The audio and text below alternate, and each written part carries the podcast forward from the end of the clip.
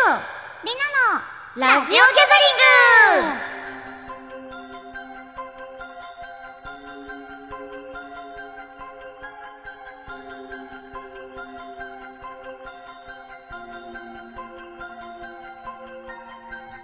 たとえトイレに隠れていようとも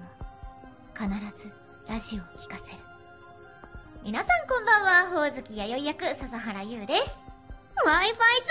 からラジオが聞けないふんだ皆さんこんばんは神谷役川口里奈ですテレビアニメテレビアニメダークギャザリングをより楽しんでいただくためのラジオ番組ラジオギャザリング第7回スタートですイエー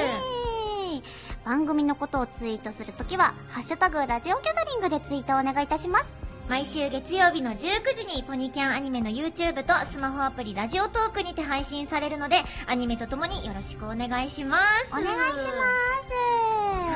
はすい7回目だす7回ということで第7話わわおおわおわおうんうんうんう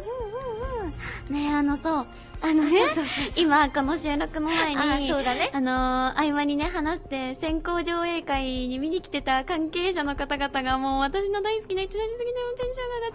がっちゃった。本当にね本当にそうなんですよあのーみんなも多分思ってたと思うんだけど下がっちゃった。本当にやばいよ。先行上映会の時の関係者の席が多すぎて え、いや、確かなんか上2列全部なんかそうなの多分みんなから見ても多分分かるぐらい多くてなんかつぶやいてる方もいるなって思って、いろいろ調べ調べたりとかそのダークギャザリングのハッシュタグでうん見たらあれよあれよと関係者の方がいっぱいいてやば。え、ちょっと、ダすークごギいャザとリン思っグのちゃったハッシュタグと、上映会っていうう、んあの、キーワードそうそでうそエうそうゴサかけてみるわ。かけてみて結構な数え、ま、本当にビビった。え、ちょっと本当に、本当に普通に、や ばい。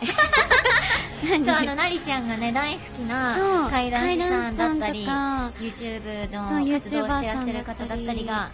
いるんだってやばい、なんか間接的に私も関係者えそうだよそれ間接的じゃないのよ別に直だって接本的関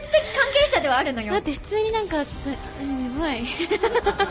がテンションが高いのかおそうかしいのあかのね、ホラーが好きじゃないと、なかなかそのあ、そうだねそう、お名前確か存じ上げない方とかも多いかもしれないけそど、れはやっぱさ、そうかみもしれんないながこれホラーが好きな人たちが携わってる作品だからさ、うんなんか、すごいやっぱ、ホラー好きだなって改めて思った。なんかわかるよ嬉しい、このなんか好きを共有できるわか感じるわが。かるそうだよねなんかやっぱ作品だからここの作品だからこそ、うん。好きが共有できるっていうのはねそうあると思うんでそう、本嬉しいね当に嬉しい。いや本当に大好き。もう、なんかそうなんですよ人生。まああ感謝のそんな話が今回関係あるかと言われるとあの、うん本当に裏話ですうん、全く我々もはって関係ない。ただ単にテンションが上がったっていうことでそうなんだようね。んあそうだねうん今週はねなんとうん。以前の収録で話題になっていた私の特技を体験していくってことなんで、うまくうん実況していかないと、うんあのみんなにはもう何も見えないラジオに、あ確 かにあの見見えないラジオになっちゃう見えてくるラジオじゃなくてそうそう見え見えなないいラジオもう見えてこないラジオになっちゃうわけねそうなのよだからちょっと頑張って実況していこうかなと、うん頑張るね頑張ろうね私も頑張るよなりちゃんには、ま、むしろなりちゃんがげ実況してくれないとちょそっとうだねやばいかもしれない、さっさとやりながら実況はできそうるなののよ 難しちょっいとから難ねしいから頑張りましょうすということで、それでは今週もレッツゴース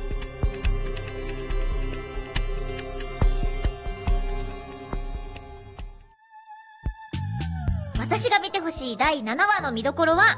礼儀正しい弥生ちゃんです私が見てほしい第7話の見どころはラストの愛ちゃんの鼻歌ですゆうとりなのラジオギャザリング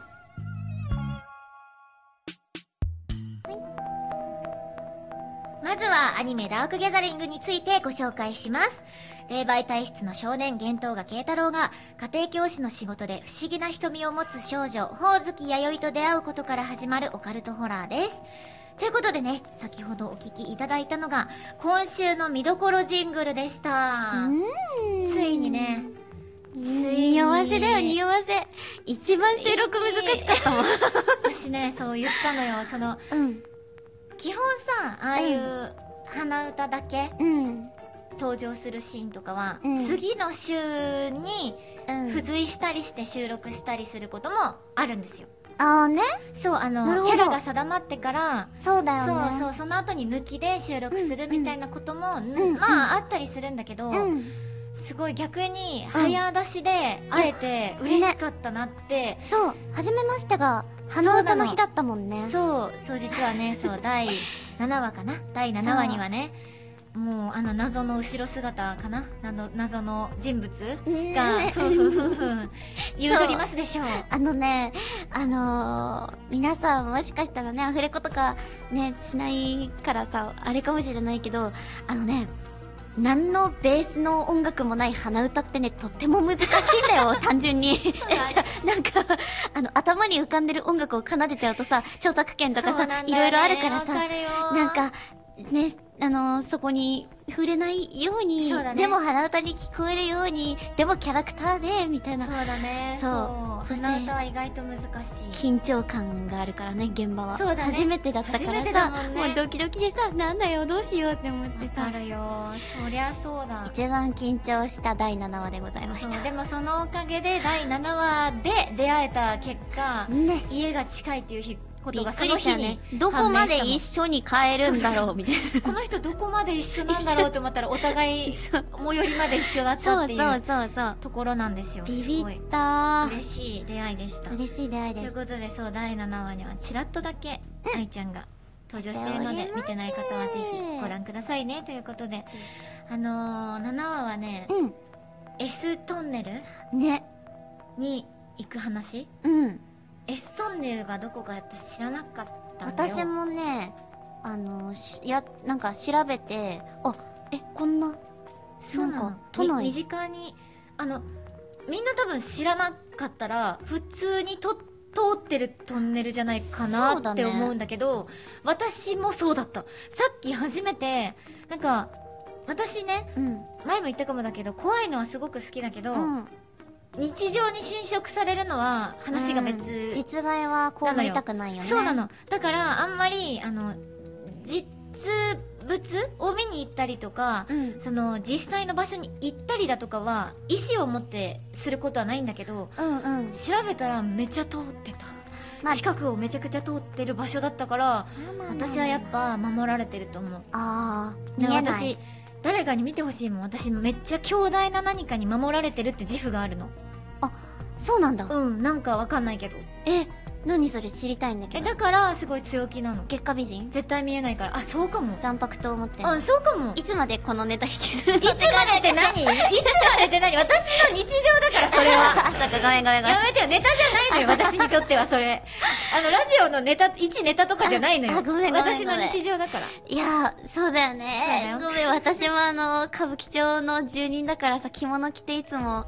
そう歌舞伎町娘してんの歌舞伎町を見たらさ、感じるでしょ、それうはん。感じそるりゃそうでしょなんか時代が変わったなってそうでしょ思う思うでしょ